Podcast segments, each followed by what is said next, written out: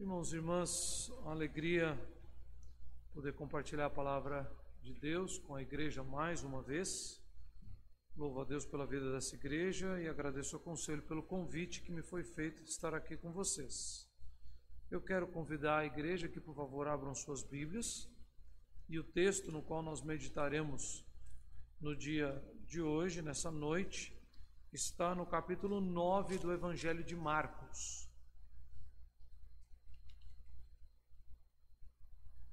Do versículo 30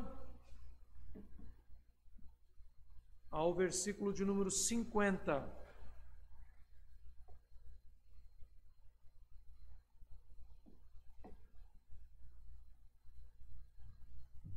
Marcos capítulo 9, de 30 a 50.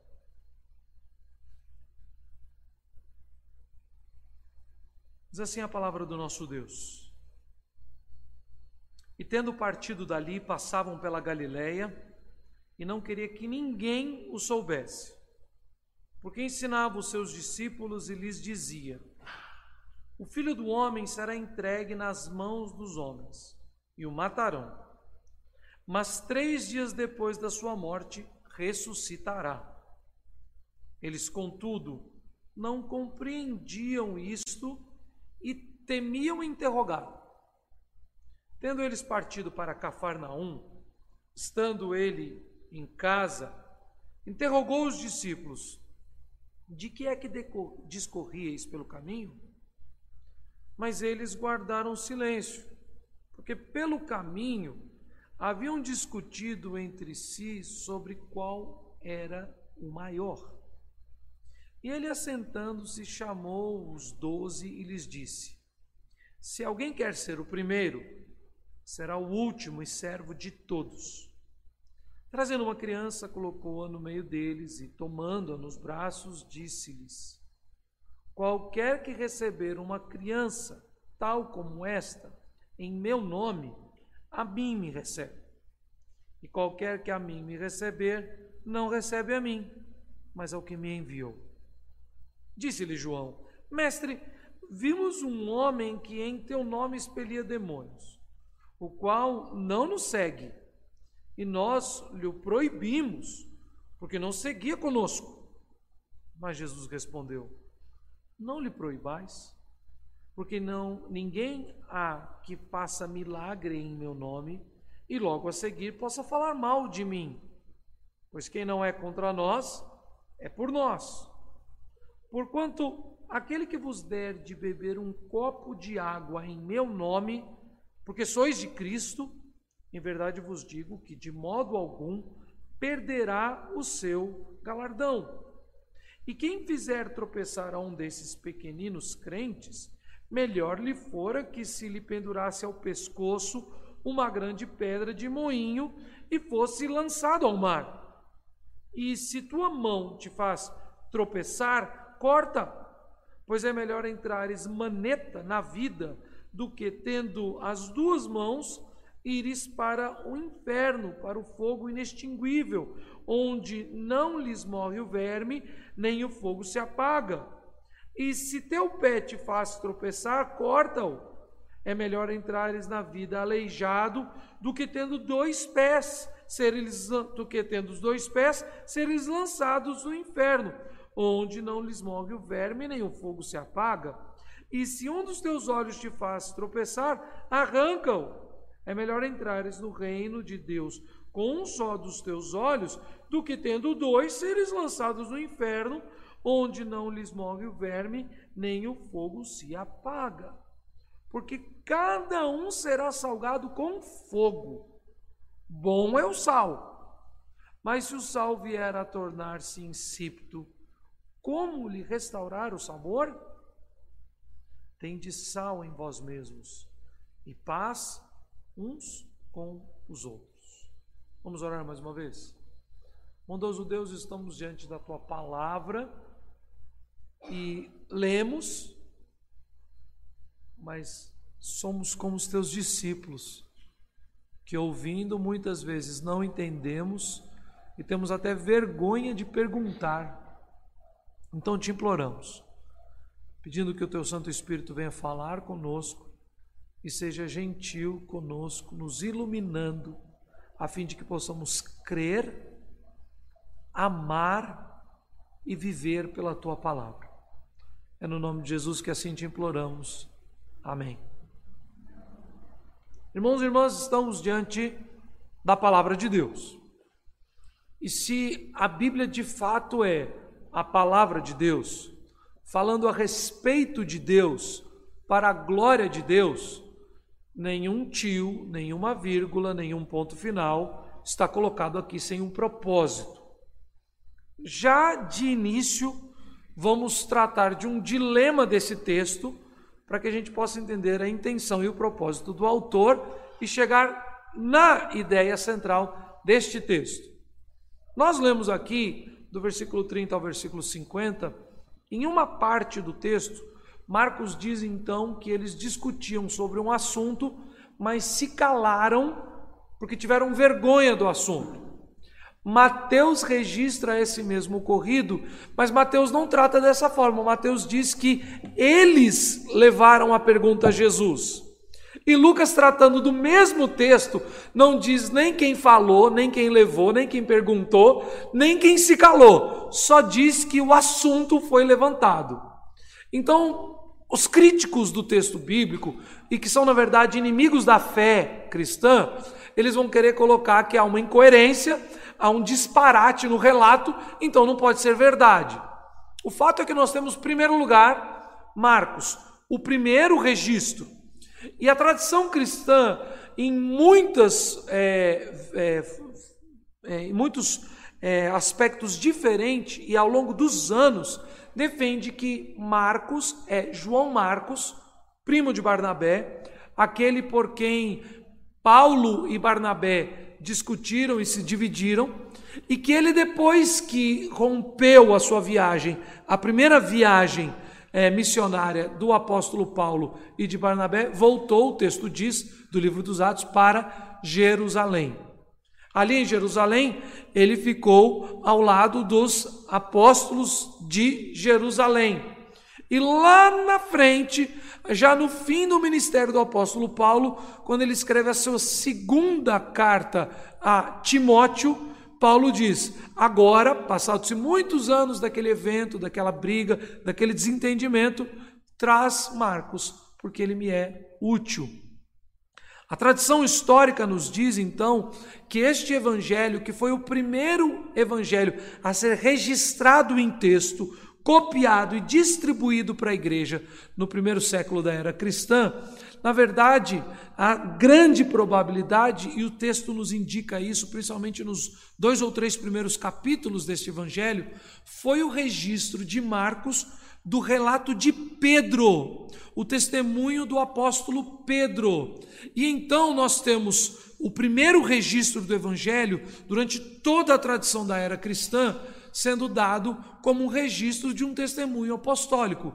Isso, só para você entender um pouquinho mais, faz parte da decisão dos concílios cristãos dos três primeiros séculos de incluir ou não um texto no cânon da, do Novo Testamento.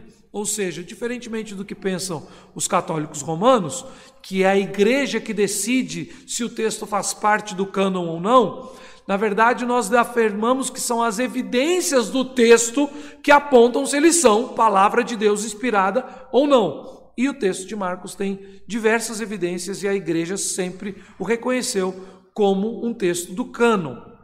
Mateus vem depois.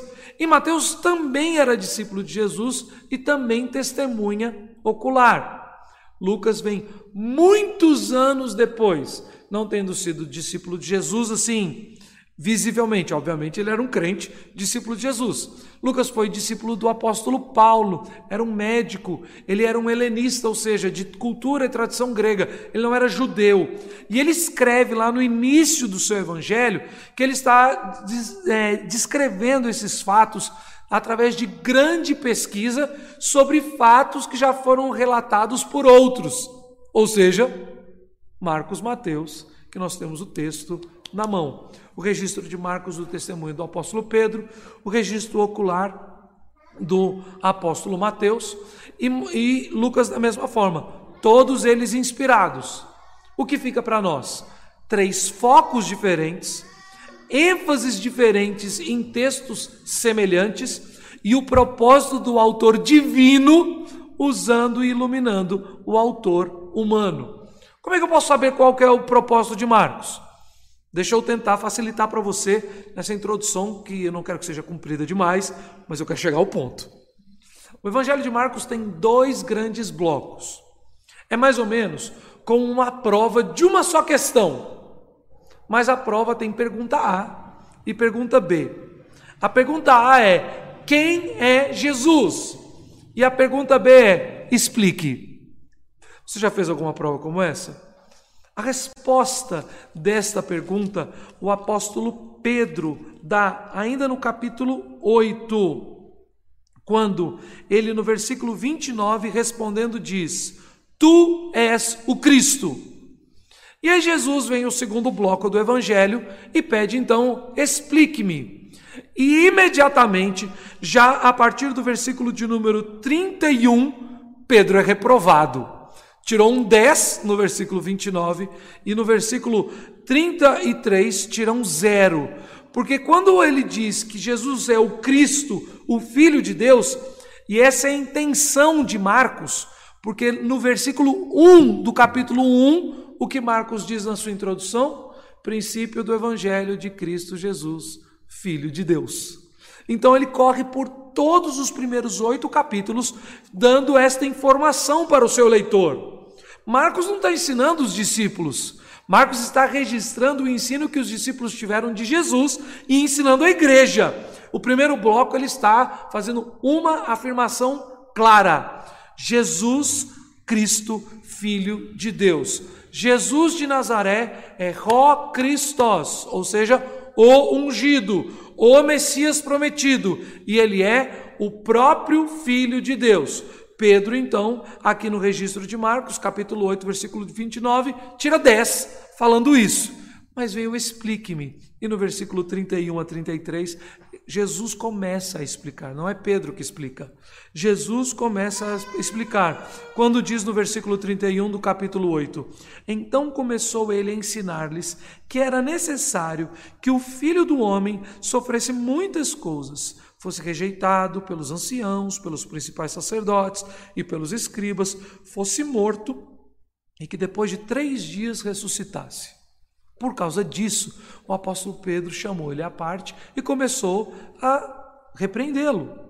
Jesus, porém, no versículo 33, voltando-se e fitando, fitando os seus discípulos, ou seja, não era uma conversa particular de Jesus e Pedro, era Jesus e Pedro no meio dos, de todos os discípulos. Repreendeu Pedro e disse: Arreda Satanás, porque não cogita das coisas de Deus, e sim das coisas dos homens. A partir daí, começa o segundo bloco. E o segundo bloco vai até o final do livro, aonde Jesus diz: Ok, vocês creem que eu sou o Cristo? Agora eu vou dizer o que implica ser o Cristo. E no texto que nós lemos, no versículo, a partir do versículo 30 do capítulo 9, é exatamente o mesmo ensino que Jesus inicialmente fez, Pedro repreendeu e Jesus falou para ele: arreda Satanás. Mas aqui, dentro dessa grande ideia, do capítulo 9 até o fim do livro de Marcos, até o fim do Evangelho de Marcos, onde Jesus agora primeiro ensinou, o primeiro bloco é quem é Jesus. E o segundo bloco é qual é a obra de Jesus. E a tarefa de Jesus, a missão de Jesus é vir, ser rejeitado, ser desprezado, ser morto e ressuscitar. O termo que ele vai usar sempre que Jesus for falar a respeito da sua missão é o filho do homem. Este é um termo muito claro para o judeu do primeiro século. Esse termo, teologicamente, ele é claro para um judeu, porque esse termo está enfatizado nas profecias de Daniel e de Ezequiel, principalmente. Este é um termo messiânico do Antigo Testamento. E aqui Marcos vai usá-lo muitas e muitas vezes. Mas dentro do conceito messiânico das profecias de Daniel e de Ezequiel, sempre você tem a figura do filho do homem como rei, como restaurador de Israel, como aquele que vem tomar o trono de Davi, que vem acabar com o exílio, que vem vencer os impérios. E como fica então quando os discípulos de Cristo, que têm esse conceito dessa palavra, desse termo messiânico, filho do homem, agora ouvem que o filho do homem, ao invés de tomar o trono de Davi, aceito pelos maiorais, vai ser o unificador dos partidos teológicos de Jerusalém. Ao invés disso, ele será rejeitado, desprezado, morto. Aqui, no segundo bloco de Marcos, quando ele consegue fazer com que os seus discípulos o vejam como esse Messias prometido, ele vai aplicar uma outra profecia messiânica e essas são principalmente as profecias de Isaías. No livro de Isaías, nós temos pelo menos quatro textos clássicos chamados os Cânticos do Servo Sofredor. Mais especificamente, no capítulo 52, versículo 13, até o final do capítulo 53 de Isaías, você vai ver então como o Messias, que ao invés de ser apresentado por Isaías como o filho do homem, ele é apresentado como um servo sofredor. E como é a conquista do reino de Cristo? Ele será moído, esmagado, desprezado, ninguém fará caso dele, ele estará totalmente desfigurado, mas ele se alegrará com o resultado, o fruto do seu penoso trabalho e receberá de Deus todas as coisas, repartirá o despojo com os príncipes desse mundo e governará sobre a terra. Quando a primeira parte teológica é ensinada, os discípulos aceitam. Quando a segunda parte começa a ser ensinada, eles ficam confusos. Aqui no texto que nós lemos, a partir do versículo 30 do capítulo de número 9, diz que eles não entenderam e tiveram vergonha de perguntar. Além desses blocos maiores, respira fundo aí, vamos comigo.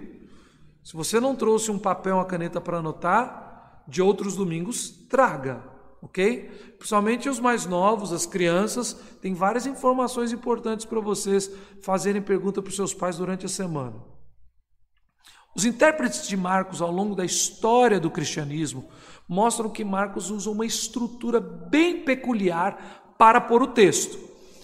A estrutura de um texto aponta a intenção do autor. E nós, os crentes, precisamos sempre ler a Bíblia querendo saber qual a intenção do autor. O autor não foi inspirado por Deus? Então é Deus falando através de homens. O catecismo diz que são homens escolhidos, divinamente inspirados para registrar o texto da palavra de Deus. Então é a palavra, o Deus vivo falando conosco. Nós temos que saber qual a intenção do autor. A Bíblia não é aquela caixinha de promessas que você lê, interpreta do jeito que quer e sai achando que o dia está maravilhoso. Isso se chama biscoito da sorte chinês. Bíblia não é restaurante chinês. Eu não tenho nada contra restaurante chinês, muito pelo contrário. Mas nós precisamos saber qual a intenção do autor. Marcos, então, dentro da estrutura do texto, ele continuamente usa uma afirmação A do outro lado do texto, ele usa a afirmação A2, é como se fosse A1 e A2, dois textos muito parecidos. E muitos intérpretes chamam isso de um sanduíche, um sanduíche marquiano ou marcano. Então, eu tenho, estou vendo que tem algumas crianças me olhando aqui. Vocês devem ser igual a mim. Se sua mãe, ou seu pai, ou sua avó, ou sua tia juntarem duas fatias de pão de forma, eu sei que isso vai te alimentar, mas não vai ter graça nenhuma. No mínimo, uma manteiguinha no meio. Se ainda tiver uma manteiga, um queijo, um presunto, melhora. Se você quiser alguma coisa mais doce, tem aquela potinho de Nutella, aquela geleia de morango. Ou seja, você vai sempre querer ver o que está no meio. Este texto está desse jeito. Preste bem atenção, nós lemos de 9, 30 a 50.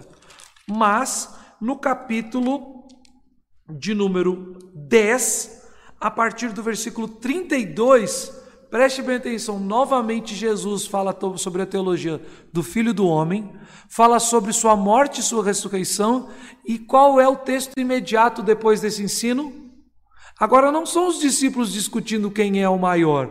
Já especificamente são especificamente dois discípulos, Tiago e João, querendo que quando Jesus tomar o reino, se assentem uma direita e uma esquerda. É idêntico.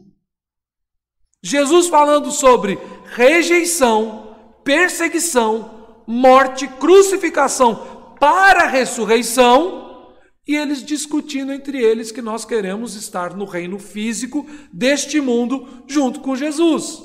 A expectativa deles era simples. Vocês se lembram de José do Egito? Ele sofreu, sofreu, sofreu, sofreu. Aí um dia ele interpretou o sonho de Faraó e virou o maior no Egito abaixo de Faraó. Muitos anos depois, séculos e séculos depois, veio um outro homem um jovem chamado Daniel. E Deus lhe deu graça, dons, e ele interpretou o sonho de outro imperador, agora não mais do Egito, da Babilônia, Nabucodonosor. E ele virou o maior entre os governantes da Babilônia, abaixo do imperador. Daniel ainda teve o império medo-persa que veio e tomou o império é, da, da Babilônia, destruiu os babilônios, e ainda nos medo-persas, Daniel ainda foi maior ainda. Então, qual é a expectativa? Olha, ok, sofremos, sofremos, perseguição, perseguição. Veio Faraó do Egito, veio Nabucodonosor. Agora que vem o imperador de Israel, nós seremos um tipo de José e Daniel dos nossos dias. Isso que Tiago e João falam, e é isso que é essa discussão entre os apóstolos. Se de fato o texto é o registro da narrativa de Pedro a João Marcos, Marcos, então fica explicado que provavelmente Mateus estava no meio do, do diálogo e Pedro ficou até com vergonha de dizer para Jesus o que eles estavam falando na estrada. Olha que interessante a pergunta de Jesus: o que vocês discutiam no caminho? Mas o texto anterior nos diz que Jesus estava ensinando no caminho a respeito da missão do Filho do Homem com a teologia do servo sofredor. Então eles, enquanto Jesus ensinava, eles discutiam. E Jesus ensinava e eles discutiam, o que prova o ponto que Marcos diz que eles não entendiam. Qual é o grande celeuma entre eles? Quem é o maior? Ponto final. E essa celeuma, ela se dá em dois momentos. Porque a conversa ela não para. Esses títulos em negritos que nós temos aqui não fazem parte do texto original. Então você tem o i, a continuidade, a junção. O texto não para. Então o que nós temos que fazer? Ler o texto até onde ele para. Então, depois que eles falam a respeito da discussão sobre quem é o maior entre eles, ou seja, problema interno, conflito interno, disputa interna. Aí João vai fazer uma pergunta, ok, tipo, eu aceito que não há maior entre a gente, mas nós que te seguimos somos maiores do que aqueles que não te seguem, porque tinha um homem que não está conosco, não faz parte do nosso grupo, que estava curando em seu nome e nós mandamos que ele parasse. Então, não só Marcos está mostrando que aqueles que não entendem a missão do Rei Jesus discutem entre si, mas como muitas vezes eles eh, se juntam para discutir com os outros. E o recheio desse sanduíche, crianças, vocês que estão aí preocupados em chegar em casa e comer um pão com geleia, o recheio desse sanduíche está aqui a partir do versículo 13 do capítulo 10. É a metade das duas afirmações. E ele está falando sobre as crianças no reino dos céus. Jesus dá o primeiro exemplo no conflito entre eles, que eles precisavam receber as crianças em seu nome. E depois, quando ele, ele fala depois sobre o conflito deles com outros, o grupo com outros. Primeiro é o problema interno, depois o problema externo. E ele termina condenando-os, usando a mesma expressão. E é sempre a mesma expressão: crianças e pequeninos, crianças e pequeninos, crianças e pequeninos. O que Jesus está dizendo então?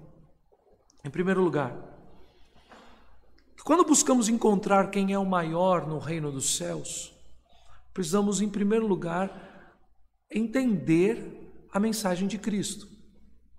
Sem entendermos quem é Jesus e qual é a sua missão, nunca entenderemos qual é a nossa missão. Porque não há missão individual nessa igreja, há a missão de Cristo através de cada um de nós. Então, o primeiro problema é que, se você ler o primeiro bloco de Marcos, até o capítulo 8, igual Pedro fez, você vai dizer: Tu és o Cristo, o Filho de Deus vivo. Mas não há cristianismo real quando nós afirmamos quem é Jesus, desconectado de quem, da obra de Jesus. Se você acredita que Jesus é o Filho de Deus, mas começa a pregar que Jesus faz uma obra que não está de acordo com o relato bíblico, você não é cristão. Cristianismo está baseado nessas duas verdades, de quem é Jesus e de que, do que isso significa, ou seja, qual é a obra de Jesus. E se você não entende qual é a obra de Jesus, ou rejeita de fato a verdade da obra de Jesus, do sofrimento, da rejeição, da cruz para a ressurreição, você começa a discutir problemas e, e, começa a ter vários problemas entre, vamos ter problemas entre uns e outros, exatamente porque não entendemos a missão de Cristo, então não entenderemos a nossa. Na cabeça dos discípulos nesse momento, Jesus era simplesmente um rei humano que viria dar libertação, sustento, prosperidade e vitória na vida destes homens. Então, se Jesus, se o propósito de Jesus é dar para você e para mim libertação, vitória, prosperidade e alegria terrena, a gente obviamente vai saciar o nosso é, egoísmo pecaminoso e vai ficar agora buscando um ser maior do que o outro. Foi isso que aconteceu quando Adão e Eva aceitaram a tentação da serpente para comer o fruto e serem igual a Deus. É isso que acontece no relato seguinte de Gênesis, quando um irmão mata o outro, porque ele queria ser aceito diante de Deus, em lugar do seu irmão, em detrimento do seu irmão. Então, para ser aceito no lugar de Deus, eu mato aquele que está na minha frente. A disputa desses discípulos aqui, ela é clássica, classicamente pecaminosa. Se eu acho que Jesus veio ao mundo para fazer as minhas vontades, a primeira coisa que vai acontecer é eu querer que ele faça primeiro as minhas do que as suas. Mas depois Jesus dá uma explicação em um meio de um cala-boca neles. Desculpa a expressão, mas é mais ou menos isso, para deixar todo mundo quieto. Então eles se unem contra os outros. E é basicamente algo que eu e você sabemos muito bem. Uma mãe pode cobrar seu filho, brigar com seu filho, educar seu filho, corrigir seu filho. Mas se vem alguém de fora para falar mal do filho, junta a mãe e o filho, a avó, a tia, contra o povo de fora. A família briga entre si. Mas vai alguém de fora, vai o vizinho do outro lado da rua querer brigar com a família. Aí a família que estava brigando para de brigar para brigar com a outra família. Isso é horrível, mas acontece. Então é exatamente isso que acontece na segunda cena. A segunda cena é João dizendo: Ok, Jesus, não, o maior entre nós é o que vai servir e a gente tem que aceitar como uma criança, mas tem outros que não nos seguem, que não são do nosso grupo e querem fazer é isso, sabe? E querem fazer e como nós fazemos, querem expulsar demônios como nós expulsamos. E sempre Jesus dá uma resposta do grande para o pequeno.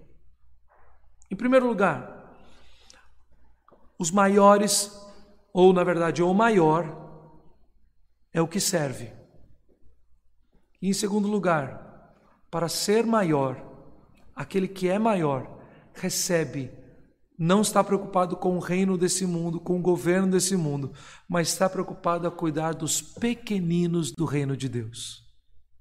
Em segundo lugar, a preocupação não é quem tem mais poder espiritual ou não, quem cura, quem não cura, quem faz sinais ou faz milagres. A preocupação é que, se o maior é aquele que serve, é quem está disposto a mesmo dar um copo d'água ao necessitado. A missão de Cristo é a missão de sofrer para atender a mais fundamental necessidade de todos nós: a salvação das nossas almas. A missão de Cristo não é tomar um reino e ser um rei místico e mágico que sai raio pelos seus dedos. A missão de Cristo é trazer para perto de si todos aqueles que têm fé como de uma criança. Aquelas pessoas simples, pobres e perdidas nesse mundo, os pequenos, os desprezados. E é servi-los de tal forma que, eles, que Cristo veio para nos servir, se entregando à morte. Essa é a missão de Cristo. E os discípulos não entendem, então ainda não pode ser a missão deles. Mas Marcos está nos ensinando isso porque eles entenderam, falaram para Marcos, orientaram Marcos, o Espírito Santo iluminou Marcos e ele está agora ensinando a mim e a você que somos igreja. Na pergunta de quem é Cristo e qual é a sua missão, nós somos confrontados, em primeiro lugar, a respeito da significância das coisas pequenas, das pessoas pequenas e dos pequenos serviços. O chamado da igreja não é para grandes obras ou grandes milagres, mesmo que isso possa vir a acontecer no meio da igreja. Não nego isso. Mas o chamado inicial da igreja é do serviço mútuo nas coisas mais básicas e simples acolhendo as crianças num copo d'água, acolhendo os simples, recebendo as pessoas mais simples, incautas, que não conhecem as coisas de Deus ainda, que têm necessidades tolas, novas pessoas que chegam para o meio da igreja e muitas vezes dão trabalho, erram, pecam, falham, mas precisam ser tratadas, acolhidas, cuidadas, curadas. É isso que Jesus está falando. Vocês querem saber quem é o maior no meio de vós? A resposta de Jesus deveria ser evidente. O maior no meio do povo de Deus é Deus.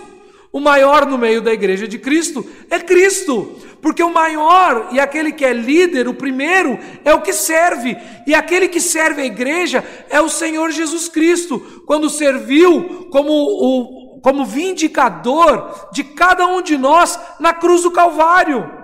Porque quando nós nos reunimos diante de Cristo, Ele nos serve através da Sua palavra. Porque quando a mesa está posta da ceia do Senhor, Cristo ministra a sua igreja através dos sacramentos. Cristo é aquele que serve a igreja. Ele se humilhou, diz o apóstolo Paulo aos Filipenses. Ele não julgou como usurpação o ser igual a Deus. Antes se esvaziou, se fez em forma de homem. Ele se encarnou, viveu entre nós, viveu como nós, 100% Deus, 100% homem, e recebeu sobre si a humilhação até a morte, e morte de cruz para nos salvar. Então a primeira pergunta é: quem é o maior entre vós? Deixa de ser tolo. O maior é evidente, é Cristo. E se Cristo é o maior, todos nós somos os menores. Todo mundo está em pé de igualdade. O doutor em teologia e o semi-analfabeto, todos são pequenos diante de Deus. E aqueles que recebem então autoridade na igreja, porque a igreja é estabelecida com ordem. Então nós conduzimos a igreja através de pastores, de presbíteros, de diáconos, daqueles que são ordenados. O apóstolo Paulo também diz a Tito e a Timóteo que mesmo as mulheres devem ser as mais experimentadas na fé, mentoras do bem, orientando as mais jovens, para que elas cuidem de seus maridos, para que elas amem e eduquem seus filhos. Isso é a palavra de Deus nos ensina isso. Mas todos nós somos pequenos servindo a pequenos. E no dia que essa igreja e qualquer crente acolher uma pessoa simples, limitada, da criança ao idoso, estará recebendo no meio de si o próprio Cristo e o próprio Deus. A segunda coisa, então beleza, a igreja é que tem o poder de Cristo. Cristo é o maior no nosso meio. Mas Senhor Jesus, tá vendo ali, a uns dois quarteirões, tem uma igreja batista aqui no Imperial. E eles não são dos nossos. Afinal de contas, nós recebemos uma graça especial de sermos presbiterianos. Por favor, prestem atenção no tom de ironia que eu estou tratando, ok? Os nossos irmãos batistas, metodistas, assembleianos são, são tão pequenos quanto nós somos. Nós somos todos juntos bem pequenos. Mas João está falando mais ou menos isso. Não anda comigo. Então o problema que era aqui de dentro vai para a rua contra o outro. E o Senhor Jesus disse: disse Eu não estou preocupado com milagre. Eu estou preocupado com um copo d'água. Qualquer pessoa que servir esses pequenos, que seja com um copo d'água. Primeiro ele diz pessoas pequenas. Depois ele diz atitudes simples e pequenas. Então, primeira coisa que o Senhor Jesus está deixando claro para os seus discípulos é isso. A missão de Cristo é ser o maior, servindo a todos, porque todos são pequenos. E a nossa tarefa nunca será comparável com a de Cristo, porque nós não temos como morrer por ninguém, nem salvar ninguém, mas se fomos todos salvos, todos nós os pequenos, agora nós pequenos devemos fazer todas as coisas que estão à nossa mão, que são pequenas, que são simples. E se fizermos isso, estaremos fazendo em o nome do Senhor Jesus Cristo. Mas o terceiro ponto é o cuidado que devemos ter. Porque muitas vezes nas nossas celeumas, nas nossas divisões, nas nossas contendas, por mais que às vezes até mesmo num tom irônico e jocoso, isso pode levar pessoas pequenas e simples a tropeçar. E a condenação, o tom que Marcos está usando aqui, com certeza o tom de Cristo, ele é muito mais pesado.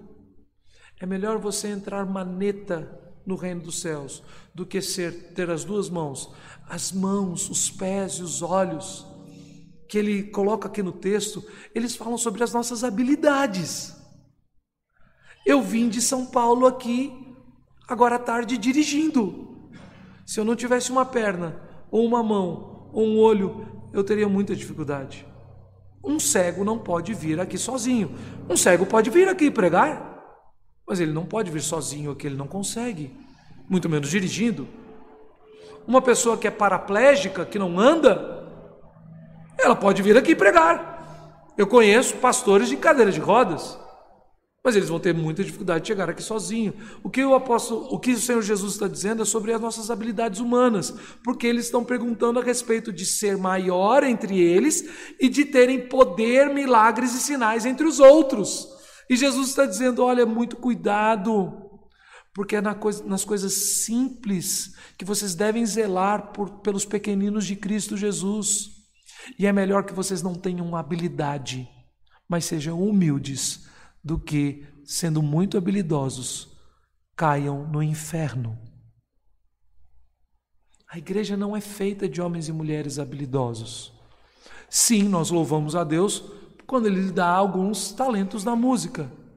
Nós louvamos a Deus quando os talentos naturais que nós temos são usados para a glória de Cristo. Mas lembrem-se, não são poucos os músicos habilidosíssimos e talentosíssimos que são ímpios e que estão no mundo usando esse talento.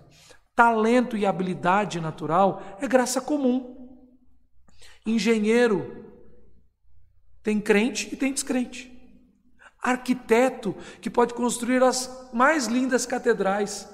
Tem cristão e tem ateu. Um dos maiores e mais importantes compositores para a igreja da Inglaterra hoje, a igreja anglicana, a igreja da rainha, é um ateu. Ele foi questionado então por um repórter como ele poderia compor hinos tão belos e tão ricos em teologia sendo ateu. Ele falou assim: Isso é fácil. Eu sou treinado em música, eu sei melodia, eu sei harmonia, eu sei poesia, eu sei métrica. Eu crio poesias dentro de um conceito teológico que eles me dão, que os pastores me dão, que os líderes me dão, e faço o meu trabalho técnico. Isso pode acontecer muitas vezes comigo com você. É possível termos pregadores habilidosos que fazem um trabalho técnico sem viver aquilo que pregam. É possível que nós tenhamos crentes aqui nessa igreja que vivem uma vida cristã técnica, sem realmente viver e ter o coração naquilo que pregam e, e afirmam crer. O Senhor Jesus então está dizendo aos seus discípulos que não importa quem é o maior, não importa eu ou eles, importa que nós sejamos zelosos por todos aqueles que pertencem a Cristo, os pequeninos. Não só crianças no sentido técnico, mas crianças também. Porque desses pequenos é o reino dos céus. O reino de Cristo, o reino de humilhação, de rejeição, de morte e de ressurreição, é o reino para homens e mulheres de mentalidade simples, que entendem duas verdades simplérrimas: quem é Jesus e qual é a missão de Jesus. É isso que Marcos está falando por todo o texto do seu evangelho.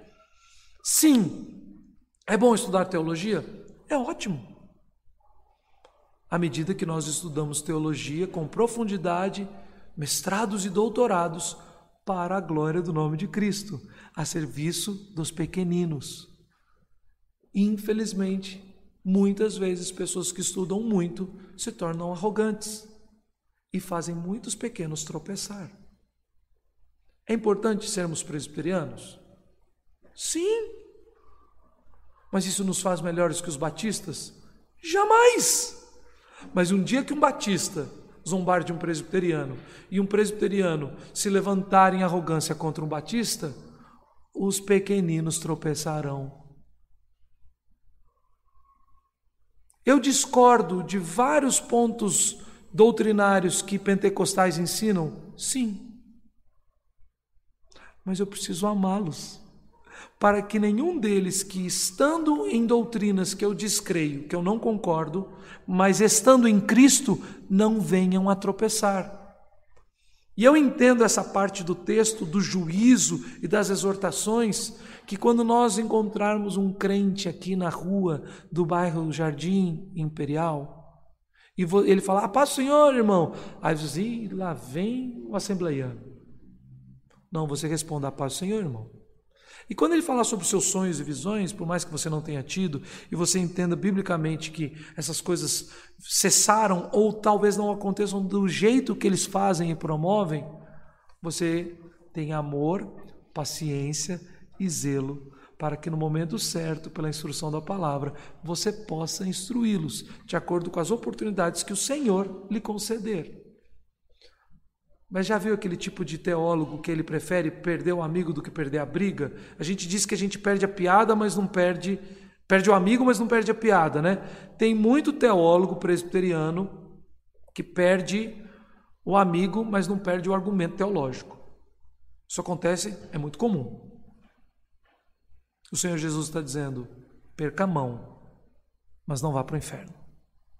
Perca a perna, mas não vá para o inferno perca os olhos, mas não vai para o inferno, porque ai daqueles que fizeram que fizerem os simples e pequeninos tropeçarem e caírem dos, e se afastarem do Senhor Jesus por causa das celeumas da vaidade do, dos crentes em Cristo Jesus. Irmãos, o Senhor Jesus de forma alguma está falando que nós devemos abrir mão de nossos conceitos teológicos nem dizendo que não devemos mais estudar teologia e bons livros teológicos e crescer no conhecimento do nosso entendimento da nossa fé.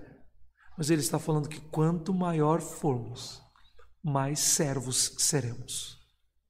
Se nós somos como Cristo, mais devemos crescer sim, para servir mais e zelarmos pelos simples e pequenos, para que eles possam ser recebidos cada dia mais diante de Cristo e de Sua graça.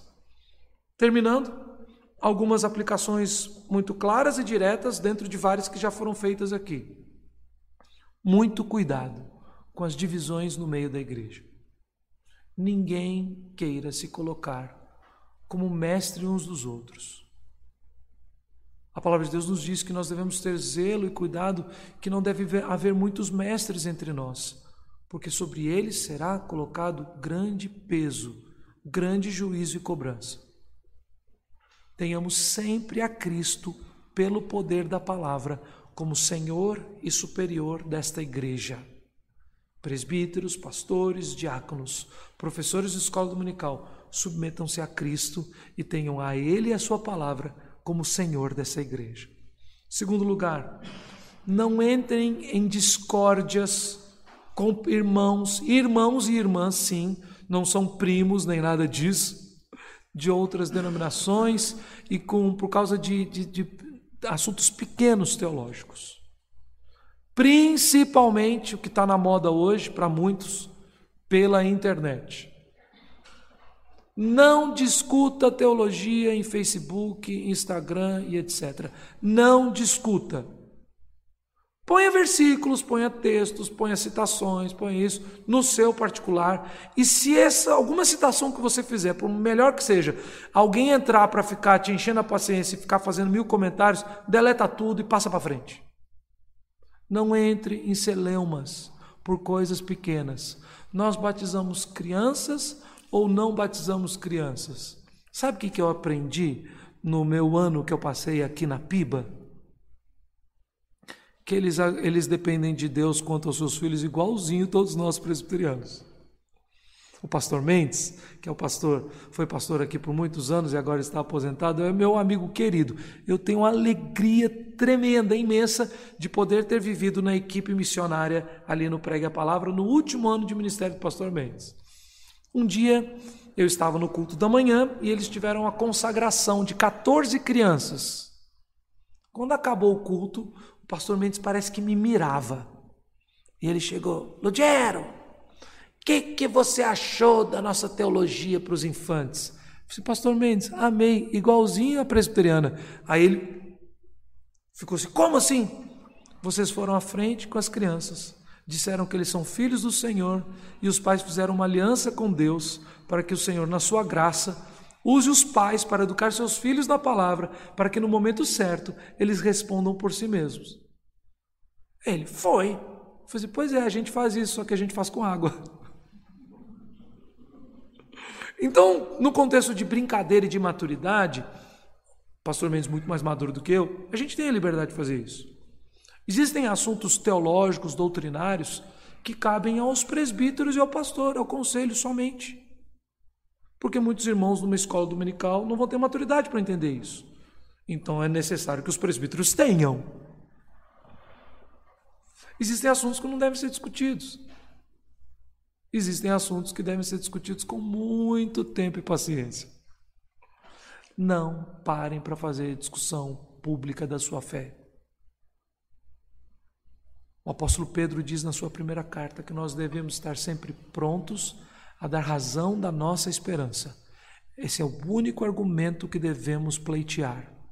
Jesus Cristo é o Filho de Deus e ele morreu na cruz e ressuscitou para nos salvar.